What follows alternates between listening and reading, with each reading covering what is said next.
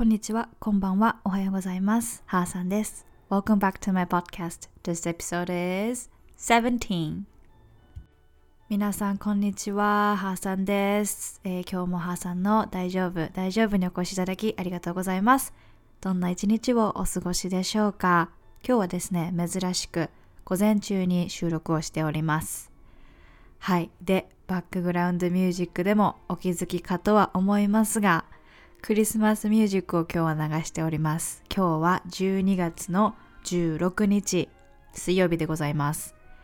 いやー、Christmas is just around the corner ということで、もうすぐクリスマスですね。本当に楽しみ。個人的にはですね、12月入った途端にもなんかスイッチオンという感じで私はワクワク毎日しているのですが、やっと最近超冬らしく寒くなってまいりましたが、皆さん体調の方はいかがでしょうか？やっぱりね、乾燥してくるとウイルスっていうのはね、活発になってくるので、えー保湿、保湿？わからんけど、あの、お家の中ではね、あの、モイスチャー大事に、えーお外では雨とか舐めちゃって、舐めちゃってください。はい。でね、今日何をお話ししようかと思いますかと、いつもここのさ、日本語わからんくなるのよね。何をお話しするかと言いますと、グレートコンジャンクションについて今日はちょっとしっかり皆さんにシェア、皆さんとシェアしていきたいなと思いました。このポッドキャストを始めた時ぐらいに一度、多分ね、どっかの回で言ってるのよ。風の時代がどうとか、水が目座がとか、それをね、ぜひ今日しっかりお伝えできたらなと思います。なぜなら、もう少しでグレートコンジャンクションだから。うわーこれもね、It's just around the corner ということで、もうすぐなんで、はい。for your information っていう感じで、今日は進めていきたいと思います。あ、ほんで、あの、これはちょっとどうでもいいことかもしれないんですが、今日はですね、もう珍しく朝早くに目が覚めまして、6時半ぐらいにこうパッと目が覚めたんですよ。で、今日はすっごい冬晴れでお天気良くて寒いんですけれどもポカポカしてて、なんかね、あの、今日テンションが高いんですね。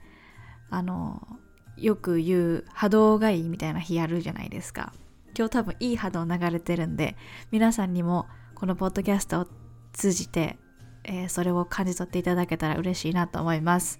じゃあ、今日も Let's get started! はい。じゃあ、グレートコンジャンクションなんですが、これは、えー先生術に関するお話で、えー星座とかね、もし好きな方いればご存知かなと思うんですが、えー先生術でいう今世紀最大の宇宙のイベントです。なんか、It sounds really exciting, huh? そうで、未来の世界へとどんどんどんどんアップデートされていくきっかけとなる日ですね。12月22日になっております。え、あと1週間後？わお。もうちょっとやね。で、まあこのグレートコンジャンクションっていうのは何かって言いますと、土星と木星が同じ場所にピタッと行く。同じ場所で出会うことのことをグレートコンジャンクションって言います。で、この2つの、えー星は時代のムードを作り出している星で社会天体と呼ばれています。そう。だから、まあ例えば、まあ、社会動向がどうなりそうとか、こういう風潮がありそうっていう時にこの土星の位置を確認したりしたりしてはるね。先生術師の方はね。そう。私あんまり詳しくないんやけど。ほんでね、ほんでね、あのー土星と木星が出会う場所なんやけど、そこがね、重要で、えー水亀座の場所で、水亀座の0度で出会います。で、水亀座は風のエレメントって言って、えっ、と、まあ、家族があるとしたら風の中に入る。家族があるとしたら？風のファミリーってことね。そう。で、風の時代の特徴として言われているのが、まあ、風やからすごい軽いのね。物質的なものにとらわれない軽さ。あとは、えー目に見えないものがもっと重宝されるというか、まあ、情報であったりネットワークコミュニケーション理想や概念とかそういった目には見えないやや抽象的なものがこれから世界を作り上げていくと言われております。